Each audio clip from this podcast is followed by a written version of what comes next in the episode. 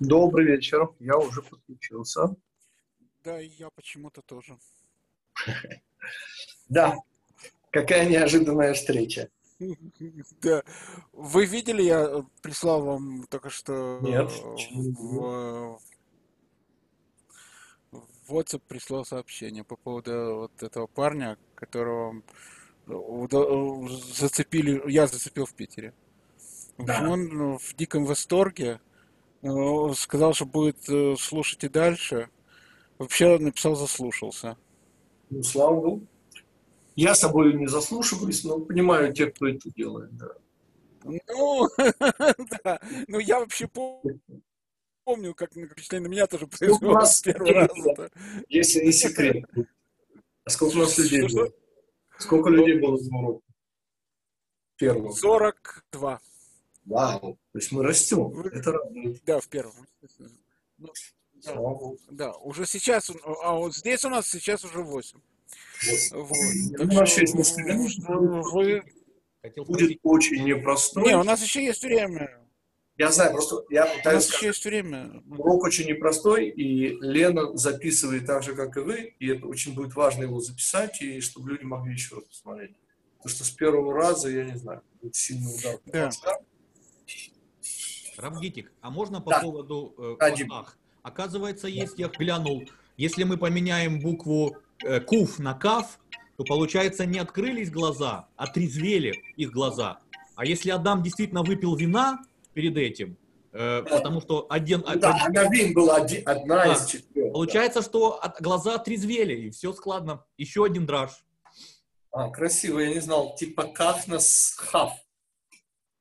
Ага, ага, отрезвели, интересно. Да, интересно. Вот, если можно, напомните мне, Дим, если можно, в следующий раз, через неделю, если вы будете, Лена, а Лена нас слышит, она... Да, и- я вас слышу. Мне, дайте мне право записи, Эдуард, пожалуйста. Да, и я просто прошу, Лен и Ага. Дима, если можно, напомните мне, чтобы я урок в следующий раз, ну, кроме всего, ну, вот, вот с той точки, где я остановился, я буду немножко повторять предыдущий урок, но что слово «тейна» обязательно надо его объяснить. То есть откуда мудрецы вдруг дают мидраж, что речь идет именно вот о запретном плоде. И что на Лена, я дал. Да, спасибо. «тейна». То есть вот это очень важно. Детали добавить нужно. Что мудрецы не высасывают эти интерпретации из пальца, а что есть прямой. Вот, даже вот то, что Дима сейчас почему мне напомнил, даже вот, что если там букву «хав» поставить, то получится отрезвел. Здорово, да. Вот, а мы объясним, что «тейна» — это еще и слово, там же нет огласовки. И там содержится слово «те», э, «тоэна». «Тоэна» — это претензия, замечание, недостаток. Кито тоэна гу мехапес, про Шимшона сказано, что он ищет как бы при- причину мстить э, филистимлянам. Рут, ты можешь снять уже это самое. Нет, я, конечно, идет, но... Сейчас у нас урок класс начинается. Можешь присоединиться, если есть здоровье.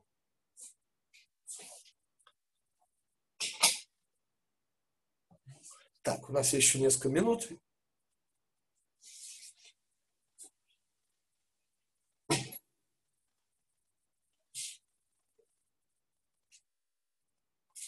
Что плохо в этом уроке, это вот статика. То есть я не могу встать, не могу это самое. Не, пройтись это вообще будет ужас, потому что если я иду с телефоном в руке, так у людей голова, начинает кружиться. А руками я размахиваю, это само собой, но, но это все равно статика. И это урок все-таки рассчитан не на полчаса сейчас, а на час. Дело Что в том, я- что если мы, мы можем с вами э, демонстрировать экран, то есть можно какие-то таблицы, можно еще что-то делать для Мгм. урока, и таким образом как бы его оживлять. Понятно. Слайды. Окей. Ну, на этом уроке нам таблица, к сожалению, не поможет. Вот завтра я повторяю для А еще приплясывать можно. приплясывают. да, да, да. Четыре э, языка любви, вот там как раз нужна будет таблица. То есть, может быть, действительно, то, что вот э, Эдуард сказал, может быть, эту таблицу людям, как бы, кроме того, что я буду показывать, она у меня будет за спиной. Но кроме этого, хорошо, чтобы она как-то у них была в электронном виде. Эдуард, можно э, секундочку? Можете навести на э, Михаэля э, мышкой? Там нужно закрепить видео. И тогда мы не будем перескакивать на других людей, когда будут включаться микрофоны. Там две синенькие такие вот полосочки, включить микрофон и вторая. Нажмите на вторую и там э, закрепить видео. И второй вопрос. Э, хотели вам тут задать... Э, да. Тут, тут, Сергей Князев хотел вам задать вопрос. Сергей, если вы сейчас в эфире, включите себе, себе микрофончик, пожалуйста, и задайте. Я, это не под запись, я все это сотру. То есть урок начнется сначала, а не с вашего вопроса. Сергей, я слушаю. Да. А, мне не по теме, просто негде да. спросить. Кабале появляется такое понятие, как Д. То есть есть Сах, есть Д Сах, есть Адам Кадмон, есть Д Адам Кадмон. Никудот, Д Никудот. Вопрос, что такое Д? Чем отличается? Это как винительный падеж э, в русском языке, это, э, имеющий отношение к, ну, типа, э, вот, вот это общее «д», то есть «д» — это отношение к.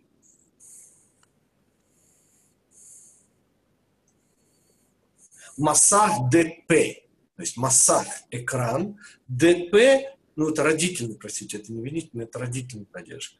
Это ну, кого чего. ДП – это э, от уст. То есть это он относится к устам. Так. А, спасибо, я понял. Понятно. Стартуем. Господа, время. Да.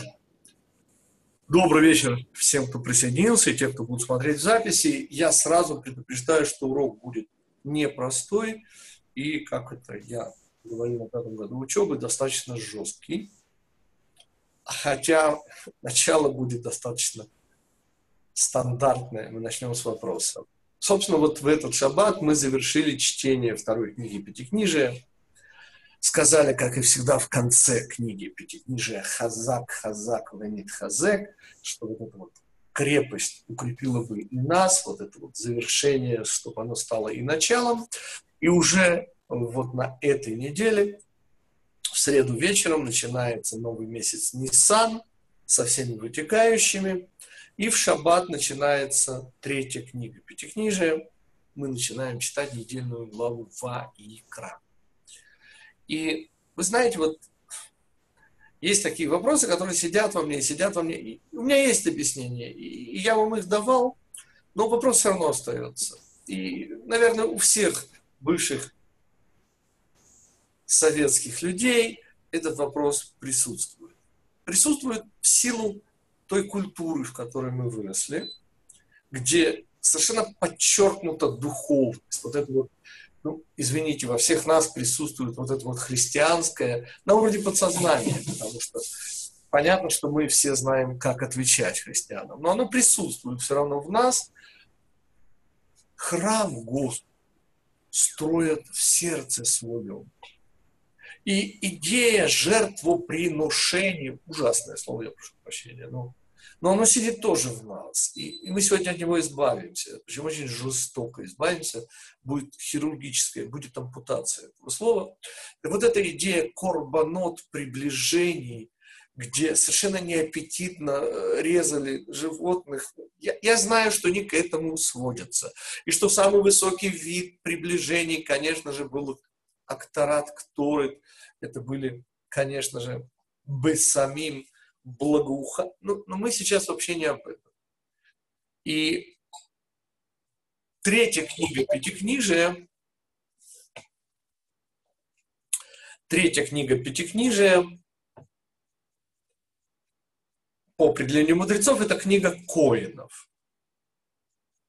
И действительно, законы о приближениях, законы, связанные с работой коинов, они основное содержание.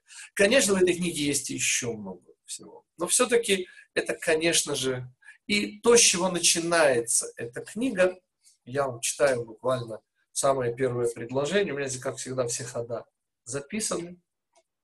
Вайкра эль Моше, и в призвал Моше, и говорил Всевышний к нему из шатра откровения сказать, говори Дабер эль бней Исраэль, говори к детям Израиля и скажешь им, человек, приближающий приближение, будет брать его, мы уже, собственно, коснулись того, с чем будет связан наш всего один вопрос.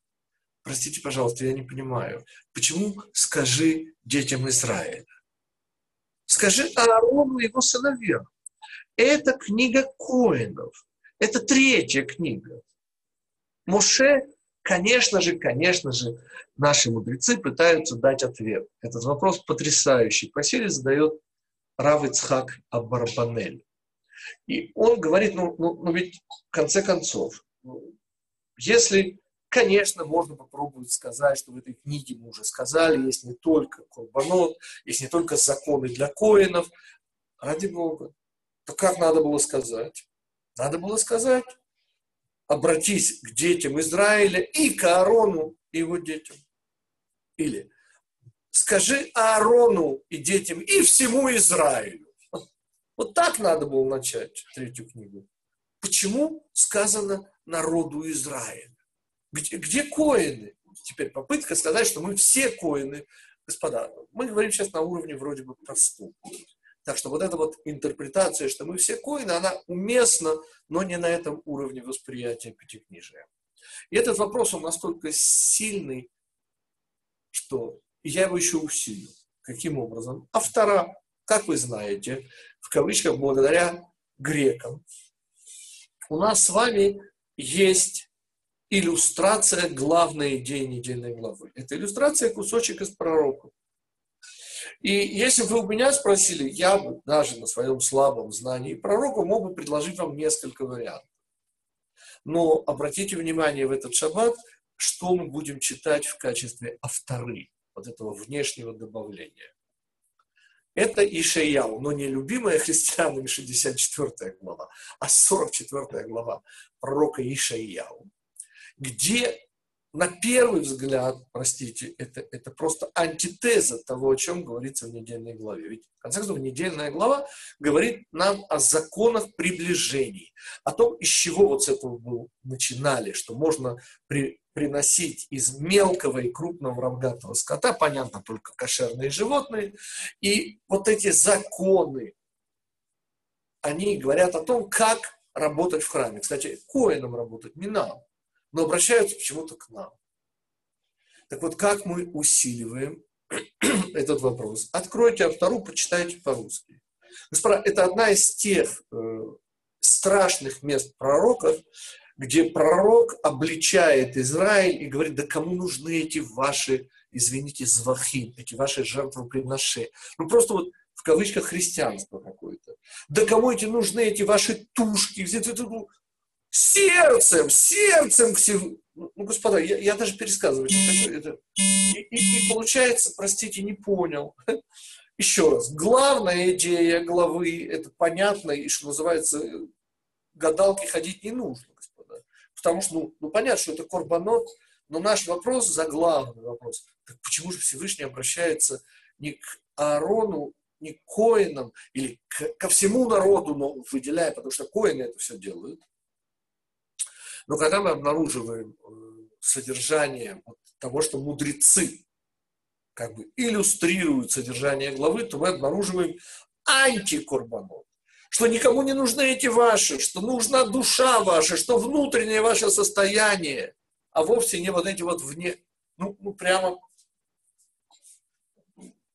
единственное, что вселяет в меня надежду соединить эту автору с недельной главой, это начало и завершение этой авторы. В самом начале Всевышний на секундочку определяет, а зачем мы с вами вообще нужны. И он говорит потрясающие, очень известные слова. Амзу яцарти. Народ этот я создал, сформировал. Кстати, для чего? Теилати есаперу. Тегила, хвала, которую мы будем рассказывать о Всевышнем. Нет, вы слышите, для чего мы с вами нужны? Ответ очень просто. Задача евреев быть сказителями. И о чем наши народные сказители должны вести свои ответ. Слава Всевышнему. Бору Хашем. Но дальше все содержание вот этого кусочка, 44 главы, оно о чем? О том, что не нужны все эти... И как-то это соответствует, действительно, все эти материальные... Что, что главное, это душа, вовсе не ваши приближения. Но в самом конце, и этим заканчивается этот отрывок из пророка Ишаяу, который мы читаем в этот шаббат, звучит снова тот же мотив, но уже немножко по-другому. И я вам зачитываю, поскольку у меня, как всегда, все хода записаны. Зхор Эли Яков и Израиль. Помни вот эти вещи, что нужно вот сердцем, сердцем надо, а не вот эти внешние вещи. Вот все это заканчивается. Э, помни эти, вот эти упреки, Яков и Израиль. Ки Авдиата, потому что ты мой работник, ты мой раб. Я цартиха эведли, и я сотворил, не сотворил, прошу прощения, создал, сформировал тебя для себя. А та Израиль лоти ношений. И ты, Израиль, не сможешь отделиться от меня. То есть мы начинали за здравие, заканчиваем за здравие, но само внутреннее содержание абсолютно, на первый взгляд, противоречит вообще сказанному в недельной главе. И мы уже начинаем. Вопрос понятен, господа? Окей. Мы уже начинаем. И то, с чего мы начинаем, достаточно неожиданный для меня автор, я тоже буду сейчас цитировать. Это Рав Моше Исерлиш. Ну, Рав Моше Исерлиш, ну, кто же не знает, кто, кто не помнит старика Крупского, Рав Моше Исерлиш ассоциируется у меня, конечно же, с его ашкенадскими поправками к Шулхан Аруху. Все помнят, что он писал, собственно, такой же труд, но его опережает э, Бейт Йосеф, Раби э, Шулхан Арух, и он сначала отчаявшись, потом, наверное, вспомним, что нет отчаяния в этом мире, ну, слова Раби Нафмана, и он пишет вот эти совершенно уникальные замечания, отличающие ашкенадскую традицию от сифарской традиции Арабия Иосифа Кау. До сих. Но у него, как у любого еврейского мудреца, есть еще книги. И вот одну из них, мне совершенно неизвестную, ранее, я цитирую вам.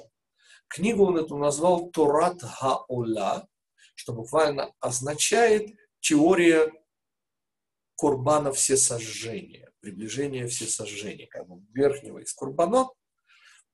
И он дает следующую, в общем, нам известную интерпретацию, основанную, естественно, на мудрецах, сейчас все пойдет. Но он говорит так, господа, в чем идея Курбана? Ответ очень просто. Еврей, который приближает Курбан, должен чувствовать, что это его животную душу, я не хочу его, но можно сказать и его, режут, это его разрез, ну, короче, и все, что делается, я без аппетитных подробностей, все это происходит на самом деле с ним. Те, кому это тяжело, животной душой, хорошо? С вот этой скотиной внутри нас. Ну, особо это не меняет ситуацию. Дальше.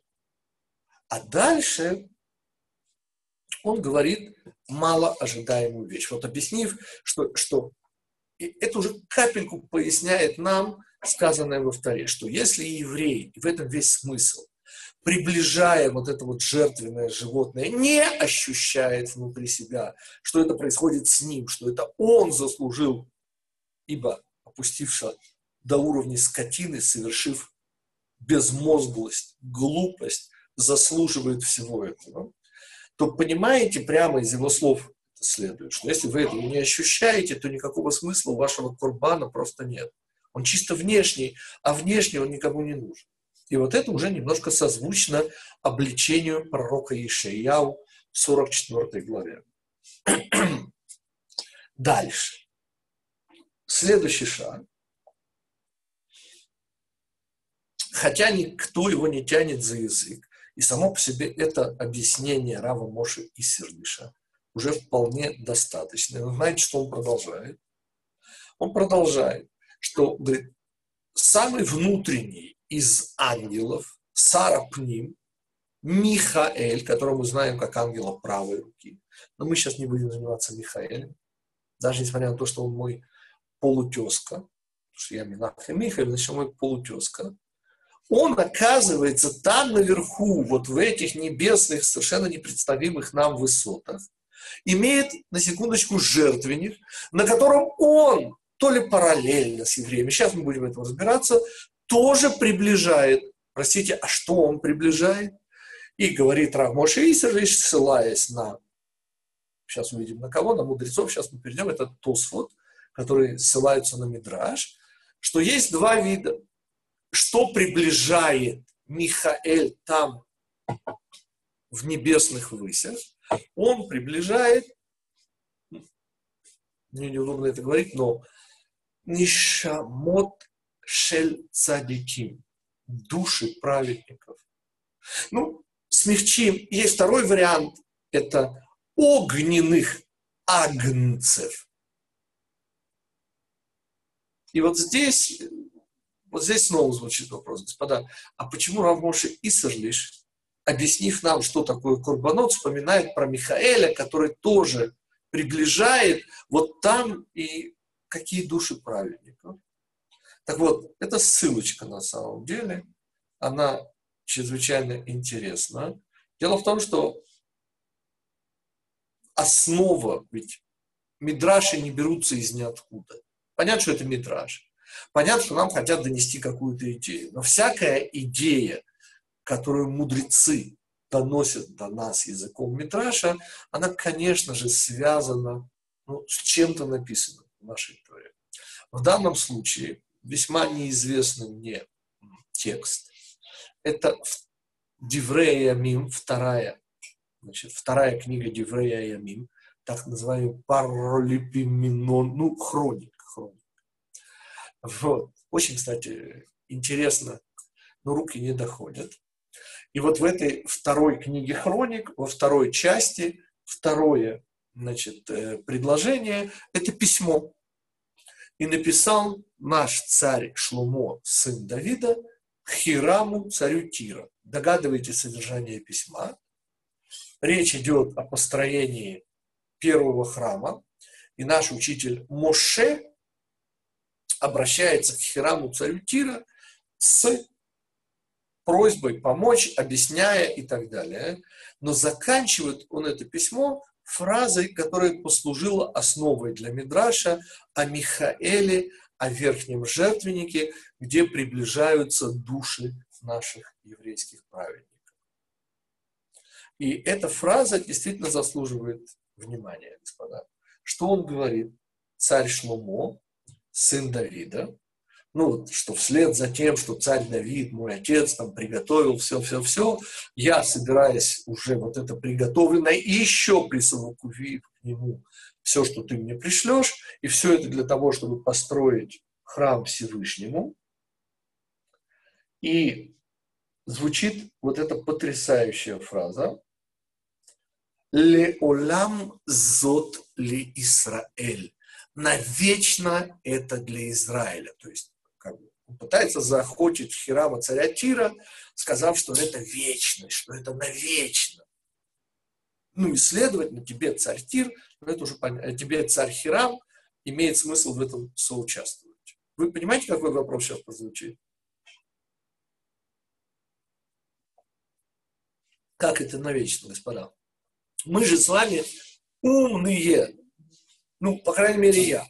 В смысле? Ну, я же знаю, что храм будет разрушен через первый храм, через 410 лет. Второй, тот больше простоит 420. а, а, а он самый умный, так он умнее Гитика, так он этого не знает? Еще раз вопрос. Как может царь Шломо, сын Давида, обращаясь к Хираму царю Тира и как бы, пытаясь его заохотить, соучаствовать, заканчивает свое послание вечностью храма, вечностью того, ну, храм имеется в виду, конечно же, извините, это не камни, а, а то приближение к Всевышнему, то соединение со Всевышним, которое храм дает Израилю. И он говорит, это вечно. И вот именно на этой фразе и строится вот этот метраж. Кстати, этот метраж у меня, как всегда, все хода записаны. Это трактат э, Менаход Вавилонского Талмуда, 110 лист, первая страница. Но нас интересует не сам Мидраж, а то, что сам Мидраж говорит, что вечность, о которой говорит здесь царь Шломо, она присутствует в духовном варианте, в духовный вариант храма, там духовный жертвенник, на котором Михаил, но это мы уже знаем. Нам здесь нужны тософисты. Дело в том, что именно тософисты, объясняя вот этот самый метраж о самом внутреннем ангеле Михаэле, который работает на вот этом духовном жертвеннике. И вот именно они говорят, тософисты, что он приносит, приближает в жертву души наших праведников. И второй вариант – огненные агнцы. Огненные агнцы меня сейчас мало волнуют, меня больше интересуют души наших праведников. И еще прежде, чем мы начнем разбираться с душами наших праведников, и сейчас будет главный мидраж, господа, э, вот то, что меня совершенно убило. Кстати, идея этого урока – это школа Рава Кука. Его ученики, ученики учеников. Что меня убило? Господа, как вы знаете, я молюсь по Нусах Ашкинас. Вообще-то есть несколько совершенно разных э, форм молитвы. Что значит совершенно разных? Понятно, что молитва та же самая. Но есть некие отдельные слова изменены. Например, Нусах Ашкинас, он самый короткий. Какие еще есть основные нусахи? Конечно же, есть нусах испанский, сфаради, и очень близки к нему, с очень значительными изменениями, они восточные общины.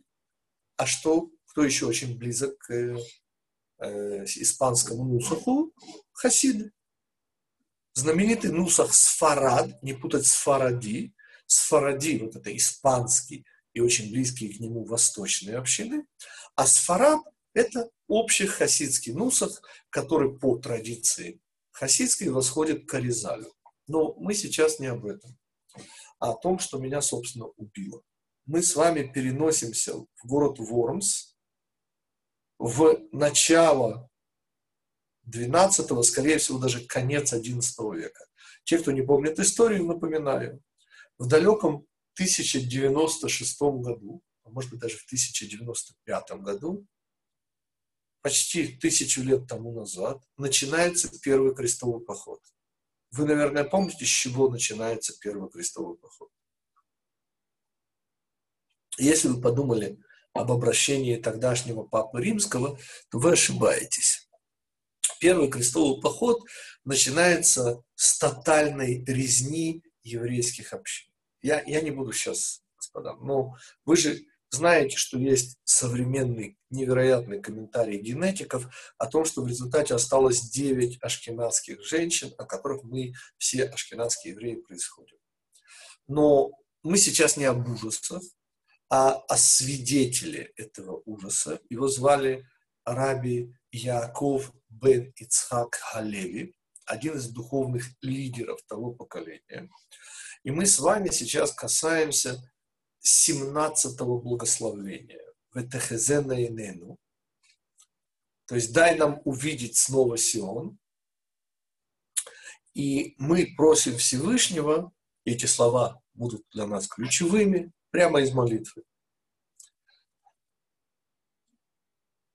В Эшей Израиль, Эшей от слова Эш, эшей эш огонь, огнепалимая жертва, в эшей Исраэль утфилацам, и их молитвы, то есть получается э, приближение и молитвы Израиля,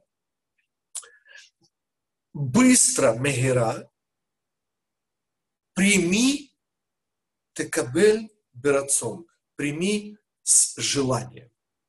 Собственно, достаточно такая фраза. Ну, мы просим, чтобы наши молитвы были услышаны. При этом мы говорим молитва, но до этого мы говорим огнепалимые наши жертвы, приближение. И вот приходит Раби Яков, сын Ицхака Алеви, и говорит, я не могу, и надо убрать слово «быстро». В ашкенадских сидурах, я так молюсь, это слово отсутствует до сегодняшнего дня. И мы не просим Всевышнего быстро это принять, а просто просим принять. В Эшей Исраэль утфилатам, беава с любовью, текабель берацон, прими с желанием. А слово мира исчезло. Это его решение. Чем оно было вызвано? Ответ нашим Мидрашем. О Михаэле, который приближает души праведников. Только вы понимаете, что происходило во время первого крестового похода? Это как бы преамбула. Потому что прежде чем завоевывать там и воевать с басурманами, они сказали, так у нас же здесь эти инакомыслящие. Так мы же их. И сказал Рави Яков, сын Ицхака Алеви, что при всем уважении к работе ангела Михаэля, я не могу просить, чтобы эти души праведников, да еще и быстро. Ну, мы не можем себе вообразить то, что оно происходило, господа. Ну, хоть отчасти. Те, кто немножко читали хроники времен Богдана Хмельницкого, приблизительно могут себе это представить. Хотя там было масштабнее, потому что это касалось еврейских общин практически всей Европы это затронуло. Только Европу, потому это коснулось только Ашкеназ. У неашкеназских евреев тоже были проблемы, но совершенно не этого уровня. Таким образом, слово «быстро» было убрано из, и до сегодняшнего дня его нет. Что еще очень интересно, в этот э, шаббат мне э, свидетельствовал Миша Твердовский, наш бывший спонсор, он молится по Нусаху Хабада. Так вот, оказалось, что Раби Шнеу Залман, который, конечно, хасид, как известно, не просто, а так вот, он это слово тоже убрал, и у Хабада это слово, в отличие от всех хасидов, отсутствует. То есть в этом случае Раби Шнеу Залман выбрал идти по Ашкиназу. То есть не как все хасиды. Интересно. Итак, господа, мы, по сути, пришли к теме.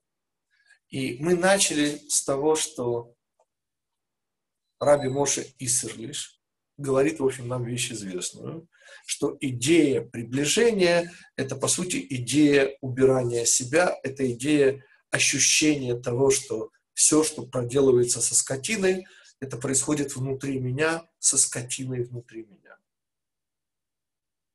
Дальше мы обнаруживаем мидраж, потому что Равмоша Исерлиш не ограничивается, и продолжает, и приводит нам мидраж, который мы потом находим в трактате Меноход на 110 листе, первая страница, где говорится, что Михаэль ровно выполняет работы приближений, а что он приближает? души праведников. Это уже говорят то софисты.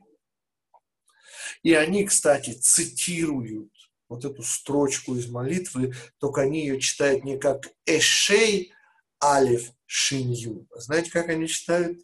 И Шей.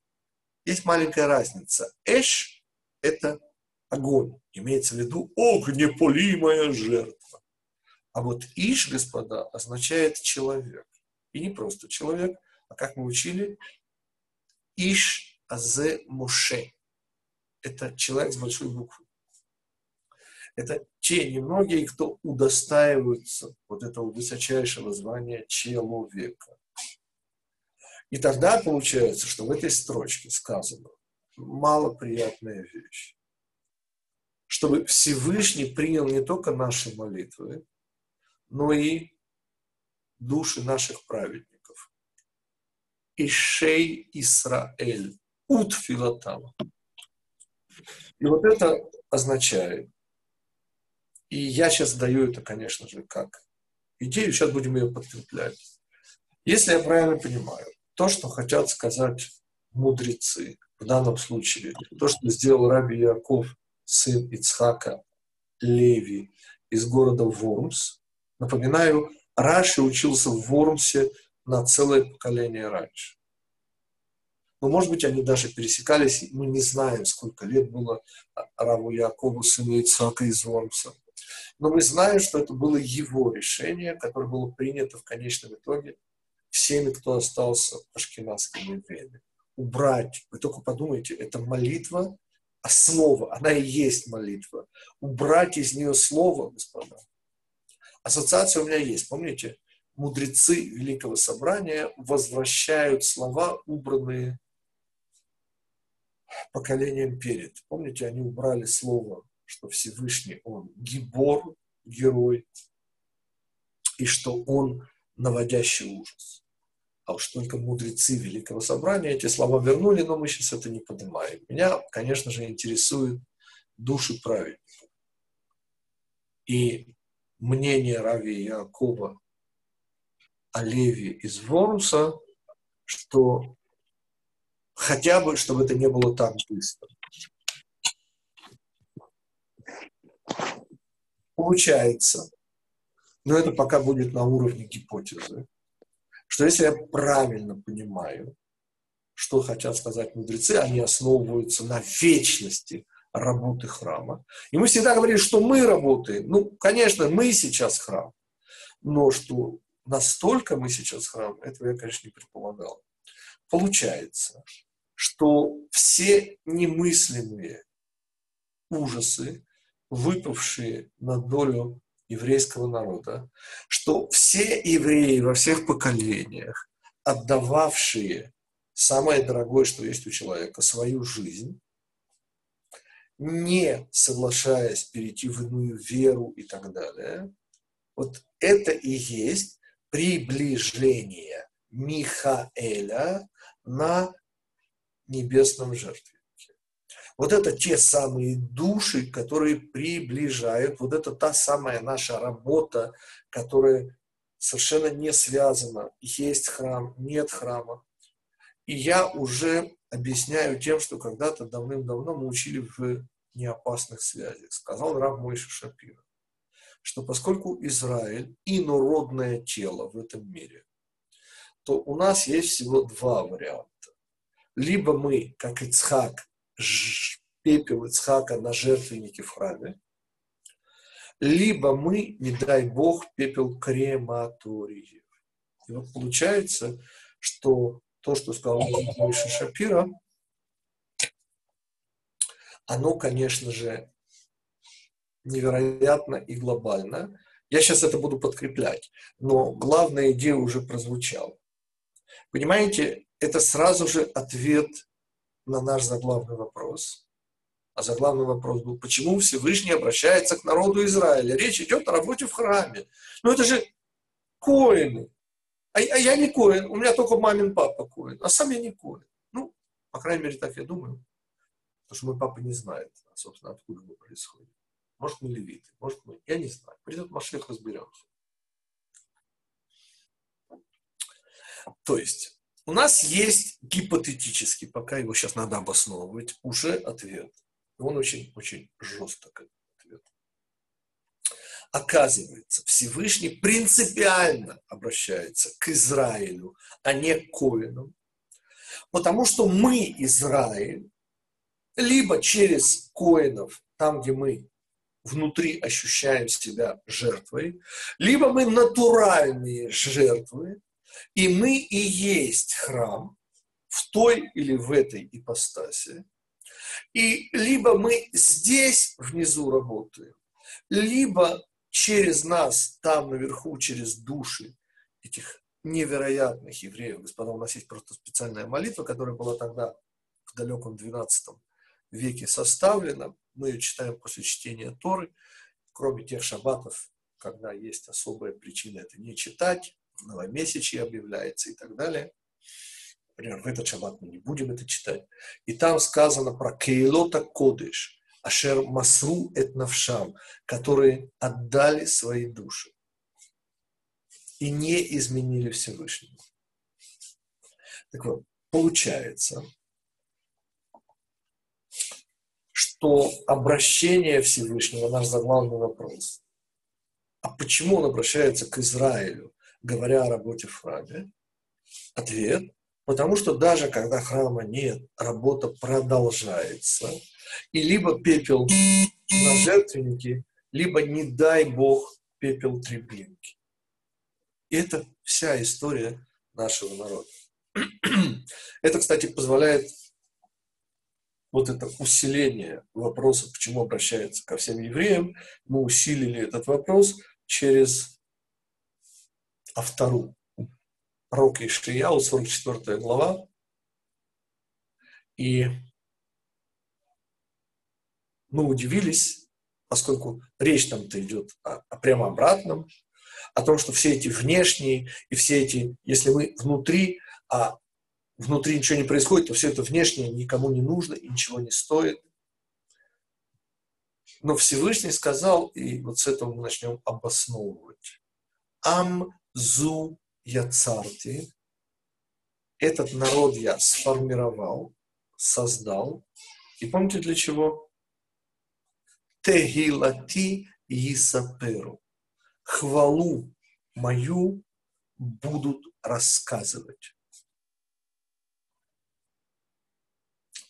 И задача евреев в этом мире либо мы возносим хвалу Всевышнему своей праведностью, либо, если у нас это не получается, то возносим хвалу Всевышнему своей праведностью, погибая самыми страшными способами, чтобы не осквернить свою близость к Всевышнему.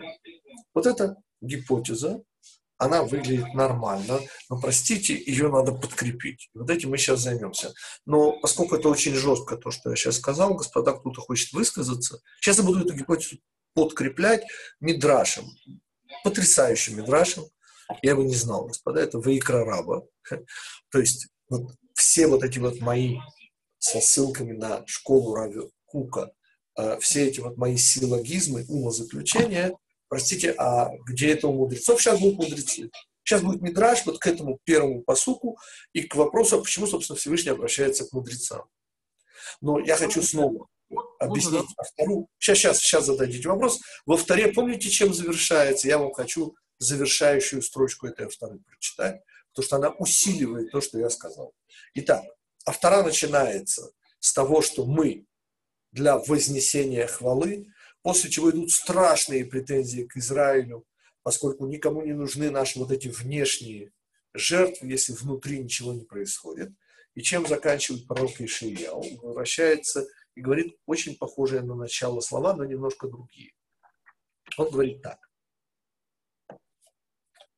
Помни эти, Яков, то есть эти все претензии, что это все должно быть внутри, а не снаружи, потому что ты мой раб, ты мой работник, и тебя я сделал, э, создал, э, сформировал как работника на меня, и ты меня не сможешь оставить. Последние слова. Махити ке авы пшаэха, сотру я как туман преступления твои, уке анан хатоцеха, и как э, облако разгоню твои э, проступки для себя и избавлю тебя. То есть вот этот удивительно красивый образ, что вся наша ну, неприглядность, все наши неправильности Всевышний уберет, рассеет как туман и прогонит как облако. Вот это будет в конечном итоге избавит он нас, и это будет наше избавление. Да, теперь вопрос. Прошу прощения, кто-то хотел задать вопрос. Да, я хотел задать вопрос. Э, Аминь. Вы говорите, э, Михаил поднимает души праведников, Ну, И- То софисты говорят, да. софисты, да, говорят, и при этом дальше продолжаете цепочку, э, что это относится к нам, к неправедникам. Не-не-не, секундочку. Я так совершенно не сказал. Я сказал, что те евреи, которых убивали во всех поколениях, и которые не изменяли Всевышнему и погибали, да, без относительно тому, какой была их жизнь, это те самые души, которые и есть работа приближения к Всевышнему на протяжении истории еврейского народа. Вот это то, что я хочу сказать. А имеет отношение к нам, ну это уж меры вы сами сообразите. Да, насколько понятно. Прошу прощения, можно Да. вопрос? Конечно. Э, То есть, если я правильно понял то, что, все то, что вы говорили вот до этого, то получается, что те евреи, которые погибли в катастрофу, неважно, что э, как бы э, у них все, что мы Жизнь, говорили, да, в, в- где был Бог во время катастрофы, Да, э, вот это все как бы не имеет значения. Сама их смерть, она вот как бы тоже э, это поднятие душ. прославление э, имени Всевышнего. Да, да, да, да, я именно это имел в виду. Э, Я правильно понимаю? И то, что свидетельствует пятилетний мальчик, помните, я в книгу это не включил, потому что я не смог найти. Но поверьте, что я это помню. Я нашел это в какой-то книге воспоминаний. В Освенциме, в грудах тряпья, а, сжигатели трупов. И спасали мальчика пяти лет, спасли его. И этот мальчик утверждает, что евреи все умирали со словами «Шма Израиль» в газовых камерах.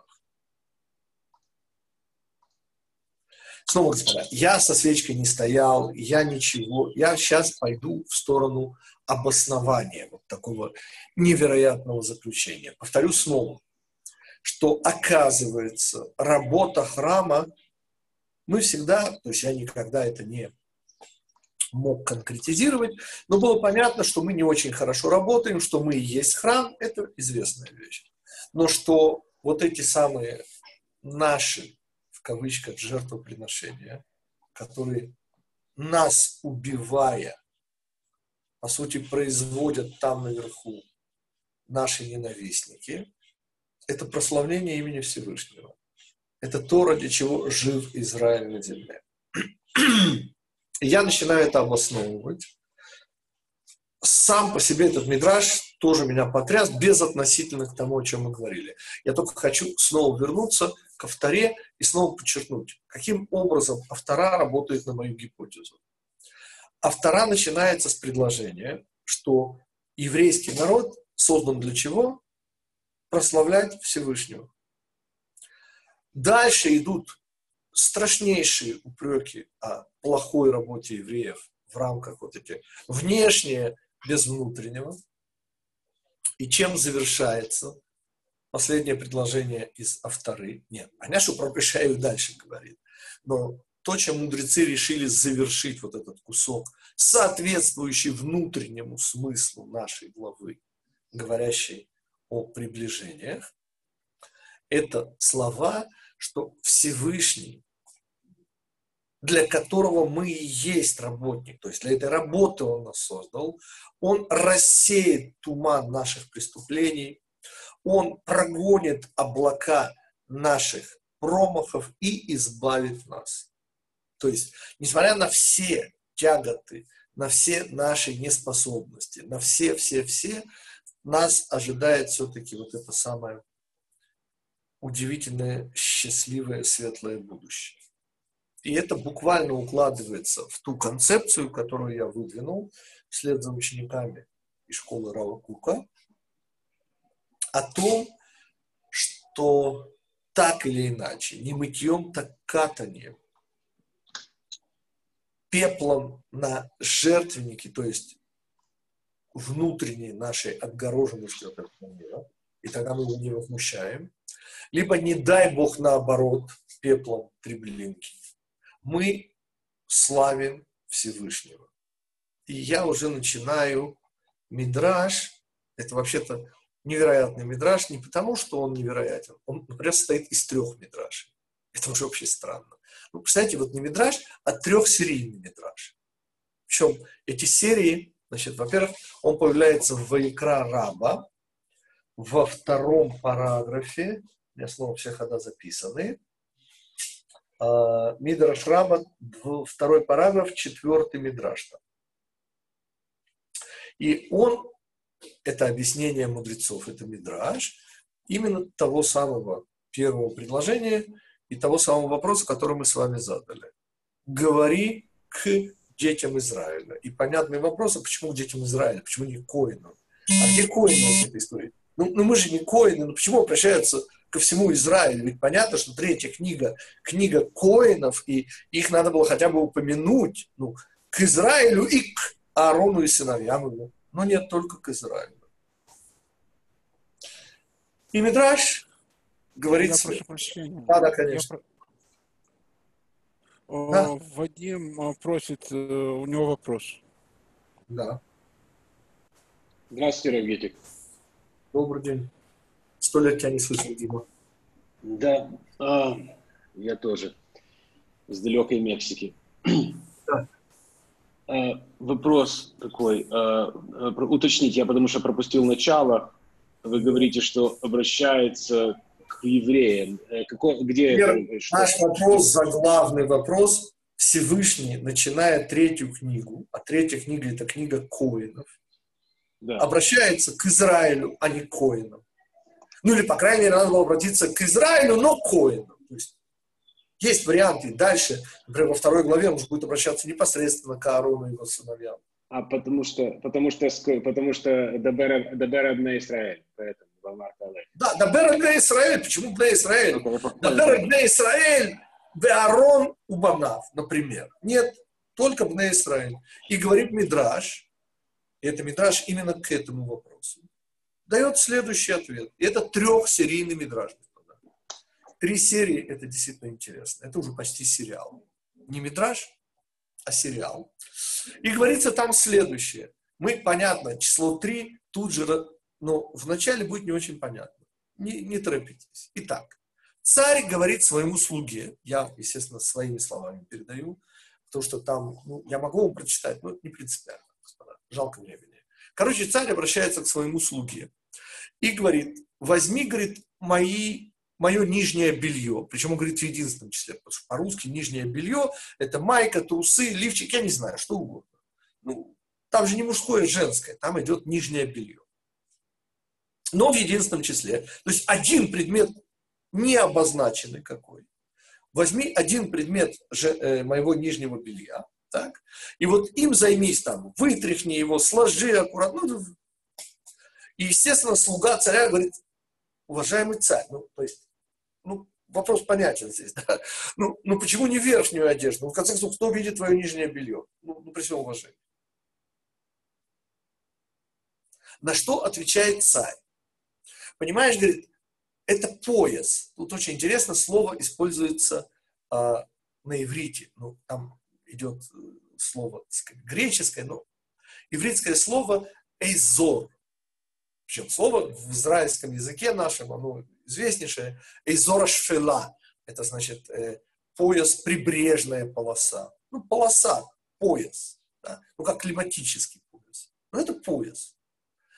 И что он говорит? Ну, понимаешь, говорит, почему я прошу тебя заняться именно вот этим, вроде нижнее белье, один предмет – пояс. А он говорит, прилеплен к моему мясу. Давук бепсари, говорит царь. Очень странно. Но дальше будут объяснения. Значит, вторая серия. Участники все время те же самые. Царь и его слуга. Вторая серия. Царь на этот раз просит слугу заняться его королевской мантией. Тут уже нет вопроса, почему королевской мантией, а есть вопрос, а, а почему старой королевской мантией? Ну, Есть же современные там. Нет, говорю, я хочу, чтобы ты занялся той, там, сложил ее, вытряхнул ее, ну, ну, чтобы нафталина, может, там, я шучу, конечно, про нафталин. Почему, говорит? Потому что в этой мантии меня, говорит, назначили царем.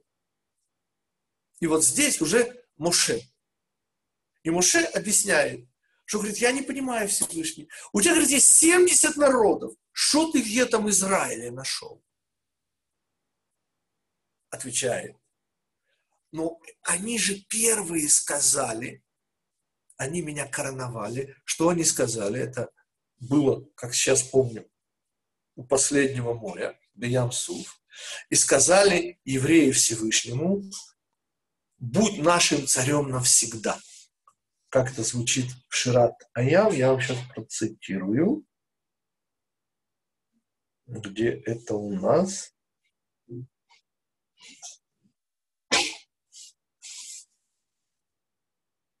Ашем Емлох Леолам Ваэт. Всевышний будет царствовать навсегда, вечно. Вот, говорит, поэтому это уже как бы между Всевышним. То есть был царь и слуга, и слуга не понимает, а, а почему, собственно, вот эту старую мантию, а почему не новые? Ну, есть же новый Израиль, в конце концов. Господа, ну, есть Аллаху Акбар. Я надеюсь, что я э, правильно произношу. В конце концов, Господь, ну это же не только мы. Но Всевышний говорит, не-не-не, старую вот ту первую, в которой меня вот этой мантии возвели на престол. И приходит Муше, объясняет этот метраж, говорит, ну, то есть мудрецы как бы используют уже Муше и Всевышний, то есть уже не слуга и э, царь, а Муше и Всевышний, ну, те же самые. И как бы Муше говорит, ну, ну Всевышний, ну, ну, смешная идея избрать Иудея. Ну, известнейший вопрос. Ну, у тебя есть 70 народов, что ты в этих, извините, и что отвечает Всевышний? Да, говорит, но они первые. Окей. Это вторая серия. Слушайте, это еще не конец. Теперь третья серия. Ровно то же самое, но почему-то в трех сериях. Господа, идея же та же самая, но зачем мне нужно три серии? И вы уже можете догадаться, я уже сказал, что число три. Итак, третья серия. Уже не царь, уже мудрец, закен, говорит слуге, все, все тот, тот же самый сюжет. Что он говорит? Там, вытряхни, сложи, ну, мою старую, и это специальная мантия, уже не царская, а главы Ишивы. И объясняют мудрецы, о чем идет речь. Всевышний говорит Моше, вот Израиль. И Моше его слуга говорит, а что Израиль? Ну, ну старые жиды, ну что? И он говорит, понимаешь, говорит, это старая одежда, вот эта мантия, специальное одеяние главы Ишивы. Вот в нем я впервые стал главой Ишивы. И вот здесь уже, господа, не катят ни наши братья по разуму мусульмане, ни христиане, здесь уже не катят. Почему? Да потому что кто сделал Всевышнего главой Ишивы? Ну уж на Тору, слава Богу, у нас никто не претендует. Ну, то есть Новый Завет, там, Коран, это сколько угодно. Но не на Тору же. И вот это вот его мантия главы Ешивы, это евреи, которые сказали на Севенишма Синайское откровение. О чем этот метраж? Почему три серии? И давайте начинаем разбираться. Трехсерийность, господа, число три, как мы знаем. Мы живем в трех измерениях. Какие? Место, время и нефиш, наша драгоценная личность. Что было в начале? И помните, как это странная вещь, какое-то нижнее белье, причем пояс, типа на поясник такой, я, я не очень хорошо понял. А объяснение царя было каким, и там уж вообще не появляется. Кстати, что там уж не появляется? В серии номер два, серия номер три слуга – это муж, а здесь он вообще не... Вторая серия – это разрыв вод моря. Третья серия Синайское откровение. Вопрос, а что такое первая серия? Ответ уже очевиден. Но если вторая серия – это последнее море, а потом третья серия – это Синай, где мы сделали Всевышнего главой Ишивы, во второй серии мы сделали его царем. А что было в первой серии? И ответ, кто старое помянет, тому, помните, будет нехорошо со зрением. Ну, неприятно вспоминать, господа. Почему? Да потому что мы в Египете, господа. Ну, а, а первая серия, получается, Египет, там вариантов нет. Вот эти страшные, это рабство, и что с нами там вытворяли. И мы же были как египтяне. Ну, как сейчас помню.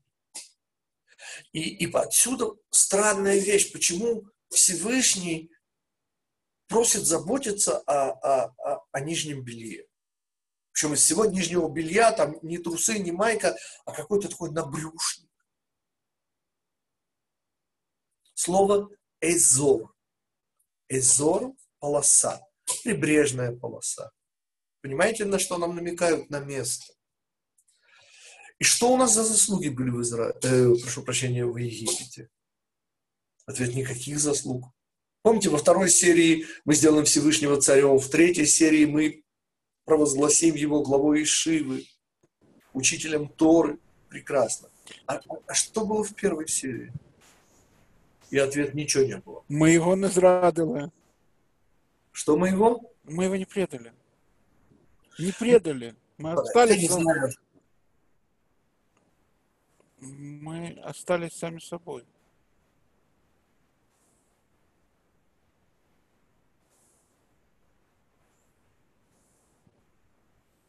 Что У нас происходит? подвисло? Похоже. Кто-то есть? Ну, я есть, ты Ага. есть. Да-да-да, все. У нас Равгитик подвис, к сожалению.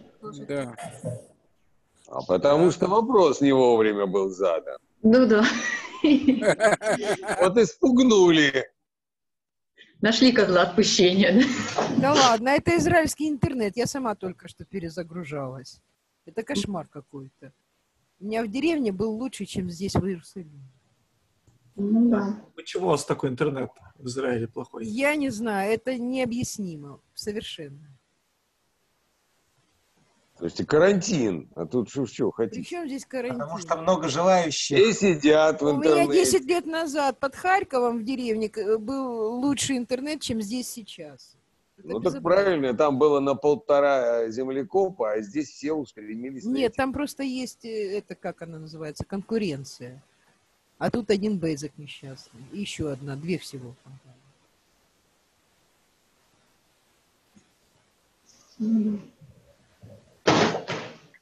Что, ждем? Лен, Надо расширять страну. пока э, Рава Гитика Не-не, оно пишется, Оля, оно пишется, подожди. Я ж потом, я из середины потом не вырежу, давайте подождем, чтобы я потом все это не резала. Можем что-нибудь обсудить. Кстати, можешь объявить, когда там лекции. Э, Господа, вы в курсе, что завтра у нас тоже лекции будут? Завтра Да. лекция в 7 часов, и новые люди просят, чтобы мы начали на 15 минут раньше. Эдик, это возможно подключить вебинар, чтобы они подключились? Как оказалось, у многих старые браузеры и на мобилах, и на компьютерах, и нужно сначала загрузить новые браузеры. Я сегодня полурока первого этим занималась. То есть это не просто загрузить необходимое оборудование, а это полностью перезагрузить То свои есть там можно войти двумя способами. Можно пойти, подо- э, войти они- из Zoom, если вы загрузили Zoom, а можно войти из браузера. У вас тогда будет меньше функций, вы не сможете задавать вопросы. Но вот сейчас вы столкнулись с проблемой, что не из всех браузеров можно войти в Zoom, как оказалось. Э, Лен, они зашли, они все видели, но ничего не Прошу слышали. прощения, господа, я вас неожиданно покинул. Э, Дело в том, что у меня просто кончилась батарейка, я забыл про батарейку. А, а тут пытались обругать израильский интернет. Не надо, не надо ругать израильский интернет, ругайтесь на гитика. Итак, господа, на самом деле мы остановились уже... Обругали? Ну, вам нужно было не не ругаться, а обсуждать, поскольку мы уже достаточно э, близко к завершению. Господа, мы были ровно посреди понимания, почему три серии. И мы должны были ответить на вопрос, а что это за набрюшник, такой странный пояс и объяснение Всевышнего, что потому ему дорог вот этот предмет нижнего белья, не путать ни с королевской мантией, ни с э, замечательной одеждой главы Шивы, потому что он прилип прямо к мясу. Вы, вы понимаете, на что нам намекают мудрецы в этом Мидраше? Что там, в Египте, господа, у нас была всего одна заслуга. Нет, мы стали как египтяне, мы обо всем практически забыли. Мы не прекратили быть его детьми. Мы имели отношение к его череслам. И потому это набрюшник. Это, конечно же, и намек на пояс первого человека. Здесь все эти намеки присутствуют. Но меня сейчас интересует трехсерийность. Этот мидраж, объясняя, а почему Всевышний обращается не к Аарону, его сыновьям, не к Коинам, а обращается к Израилю, почему книга Ваикра не специфическая, а общая еврейская, дает нам трехсерийный триллер. И если две серии, они, в общем-то, понятны, то первая серия, быть может, она самая главная. Мы часть нижнего белья, но вот эта самая часть, которая прилипает прямо к мясу. Вот этот набрюшник, намек на... У нас в Египте был совершенно уникальный, уникальная заслуга. Помните, мы не изменили имен, не изменили языка, ну то, что мы всегда говорили мы остались его детьми. И другой заслуги на самом деле у нас нет. И вот это то, что хочет нам Мидраш сказать. Это множество раз этот мотив появляется. Но я вспоминаю только Раши. Тоже это будет в третьей книге Пятикнижия, где одному больному я извиняюсь за ассоциации с современным положением мира, но одному больному строжайшая диета, какие-то там лечебные, там, не знаю, ванны, условно, а второму никакой диеты и никаких ограничений. И объясняет Раши, что, конечно же, речь идет о том, что детей своих Всевышний наказывает но и воспитывает. А тех, кто не слухи, господа, ну какой смысл их наказывать? Понимаете, они не операбельны. Им не поможет. Они абсолютно внешние. И вот это три серии. На уровне места, господа. Помните, что такое место? экзистенциональность. В чем наша заслуга, господа? Ну, извините, я не хочу на гитика переходить на личности и на вас. Ну, ну в чем? Ну что? Ну, ну, ну, я когда показываю на, на э, the face, как говорят у нас в Америке, ну, ну, ну, ну ответ. Мы же не пеняем на зеркало, понимаете? Мы вообще неприглядны. Ну, набрюшники. Ну, но это мы его дети. И, и все, больше у нас каких заслуг нет. Но если бы мы еще бы его пытались слушаться, это уже уровень времени. Понимаете? Все-таки 5780 год, чтобы не сглазить. И, и евреи все-таки еще что-то пытаются, как-то не растворяются в суете и в интернете. Ну уж если они вообще Тору учат, так это уже вообще, конечно. И вот эти три измерения, из которых, как ни странно, самое главное для нас сегодняшних, потому что ведь действительно смотришь на себя, смотришь на других, и, и, и чего? И, и чего Всевышний ну, он в нас нашел, простите? Ну, ничем не лучше 70 народов. Ну, цивилизация. Ну, еврейская цивилизация. И вот эти три измерения. Но, но самое главное, конечно, четвертое, которое надмирное. Вот тот самый ангел Михаэль, который души наших праведников, а, а праведники, господа, это любые евреи, которых убивают за то, что они евреи. И это способ существования Израиля в истории. Понимаете? Или пепел Треблинки, или, не дай бог, пепел крематориев. Да, ваши вопросы я на этом завершил. Теперь только вы.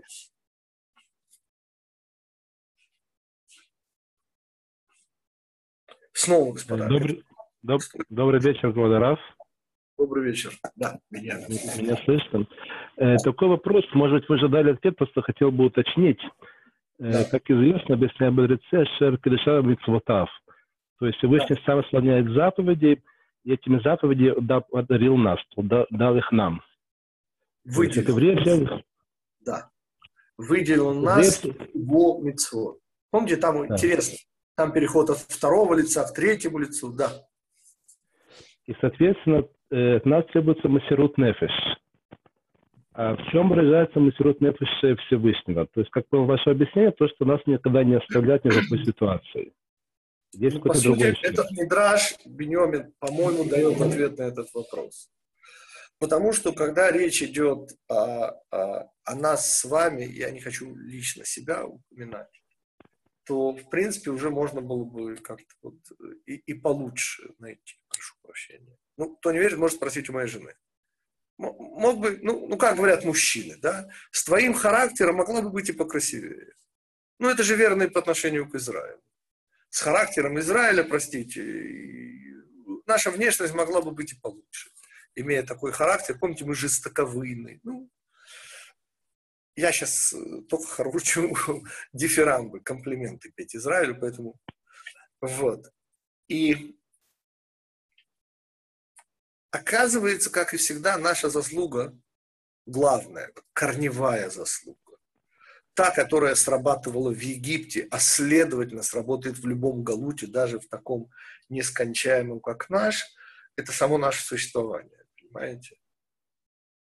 Вот само то, что мы не отчаиваемся, само то, что э, мы в интернете смотрим Тору, понимаете? Нет, дорогого это не стоит, но, но это и есть самоотверженность Всевышнего. То есть удовлетвориться вот такой малостью, иметь вот таких, как я, извиняюсь, как вы, вот, вот это самоотверженность Всевышнего. Тут все понятно, мне кажется. Это вот тот самый четвертый надмирный уровень, это Михаэль, который через наши души работает на Всевышнего. Теперь, я не знаю, что нас ждет, господа. Ну, предсказывать будущее, вы же понимаете. Но, несомненно, мир находится в духовном кризисе. Это уже понятно всем. Понимаете, вот тот образ жизни, который вели люди на Земле, хочется верить, он уже не вернется. В хорошем смысле этого слова не вернется. Не в смысле, что не будет туризма, а, а в смысле, что, что, может быть, прекратится вот этот вот гастрономический туризм хотя бы с этими летучими мышами и всякими прочими водяными змеями. Равгитик, а если будет еще хуже? Я не знаю, господа. Ну, смотрите, умирать в крайнем случае, сказал Благомил Райнов, и я взял его формулу на вооружение. А, понимаете, а чем мы лучше тех евреев, которых резали во все века и во всех поколениях? Простите, чем мы лучше? Ну, ну, вспомните хотя бы, извините, э, эпидемию черной оспы, по-моему, 1347 год, если не ошибаюсь. Помните? И эти мерзавцы, эти грязные жиды умирали, умирали, но куда меньше. И это было настолько нетерпимо, что вымирающие европейцы вырезали всех, кого, до кого смогли дотянуться. Я не знаю, господа, я боюсь сглазить. Что называется, кто доживет, тут все сам увидит. И у нас задача все время та же самая. господа. Не отчаяться, то есть дожить. Даст Бог, будем живы, не помрем. Да, еще вопросы. Вопрос. Да. Можно? Да, да, конечно. А, то есть, если я правильно понимаю, то э, восхваление Всевышнего мы можем, можем совершать либо добровольно, либо вынужденно. Либо пепел на жертвеннике в храме, либо пепел треблинки, как и было сказано, ничего нового здесь не добавил. Так подождите, получается, так получается, что мы сейчас как бы этот урок еще имеет еще одно как бы измерение. Мы еще и объясняем механизм катастрофы как бы под другим углом. Сомненно. Тут еще одно важное замечание, господа. Поймите же, из Египта выходит одна пятая евреев, которая, ответ которая не отчаялась, которая прицепилась к праведникам, которая прицепилась к Моше. И здесь важнейшая деталь только тот, кто цепляется к Израилю, тот, тот, кто прилепляется через Израиль к Всевышнему. Нет способа прилепиться, господа. Мы не на том уровне, чтобы прилепляться к Всевышнему. А что же мы можем? Мы можем, и это выбор, быть частью Израиля. Как? Вот, например, евреи катастрофы, которые кричали «Шма Израиль» в свои последние секунды, минуты. Их жизнь была, подозреваю, не очень праведная. Снова я, не дай бог, не обобщаю.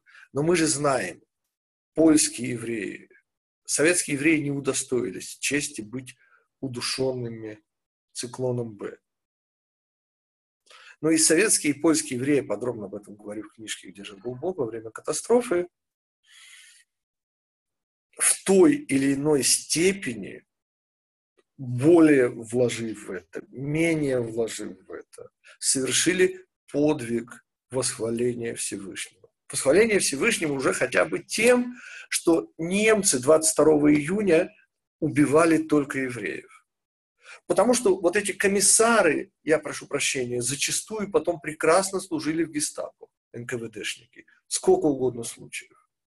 И немцам не мешало, что они члены коммунистической э, мы говорим сейчас о задаче евреев восхвалять Всевышнего. И да, нас не спрашивали, да, были разные евреи, но, но те, кто были частью. И, и снова я вас отсылаю к Василию Семеновичу Гроссману, который вот в тех главах жизни и судьбы, он просто, э, это, это просто плач. Он, он, он тратит неимоверное количество слов, вспоминая, какие были евреи. И такие, и всякие, и всякие, и разные, и всякие. А что у них было общего? Что их убили за то, что они евреи. А были среди них как бы безбожники, которые верили наивно в то, что Бог... Ну, там всяко было. Но вот это пепел треблинки. Э, это тоже восхваление Всевышнего. Понятно, что этот урок смыкается с уроком Рава Мойши Шапира, который мы недавно учили про 9 ава.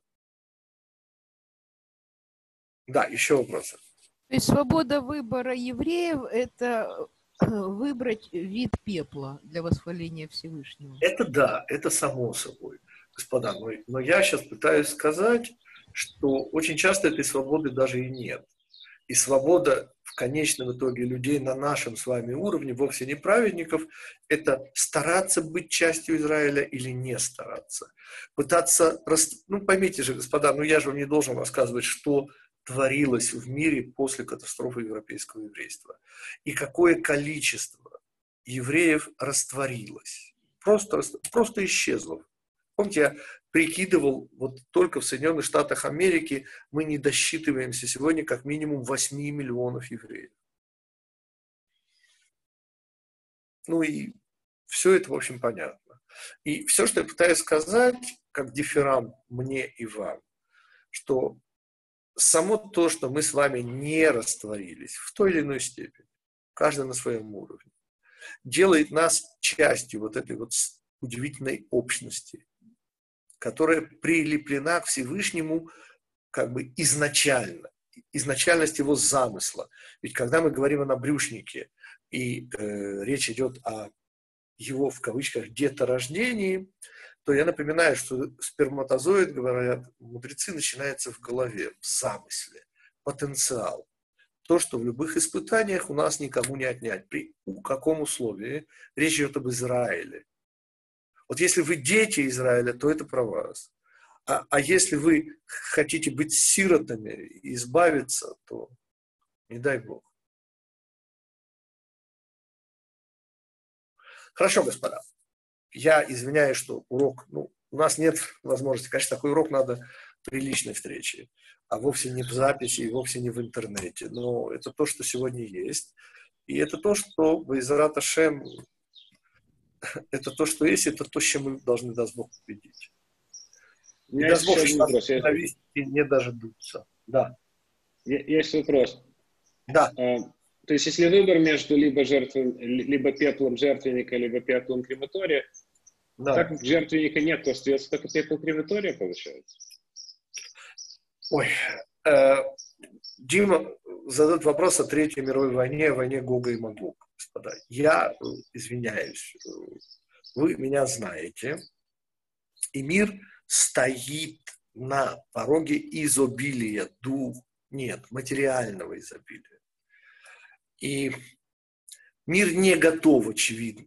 Помните, мой пос- постоянный пример три года назад, Швейцария, где 70% жителей высказалось против этого самого изобилия. Мир духовно не готов. И со всеми вытекающими последствиями. Как это будет, я не знаю. Какое отношение имеет нынешний вирус и все, что в мире происходит, к тому, что будет дальше, простите, ни малейшего понимания. Но несомненно, что этот вирус, он же не случайно начинается с желудка. В смысле? С тех, мягко выражаясь, даже не хочу вспоминать, что они кушали, из того самого рынка в провинции Ухань и так далее, и так далее, и так далее. Как бы понятно, что в результате все оказываются в гетто. Это не гетто избранничества.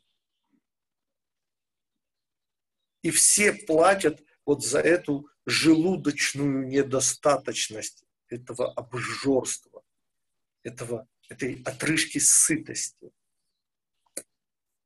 Ведь все понимают, что экономические последствия этого вируса, хочу надеяться, что я ошибаюсь, будут страшнее, чем его эпидемические, эпидемиологические.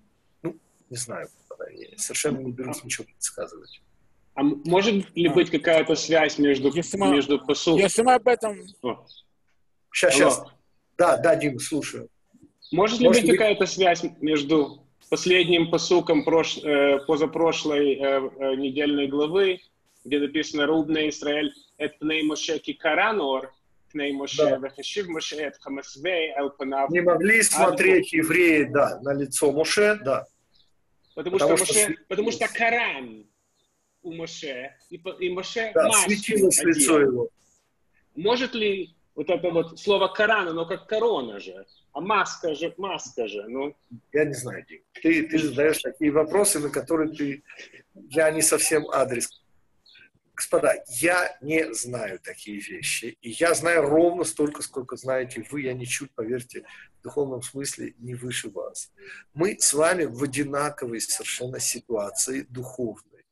Мы с вами пытаемся понять смысл исторического процесса, смысл своего нахождения внутри этого времени, внутри этой ситуации. А любая ситуация подразумевает место, время и личность.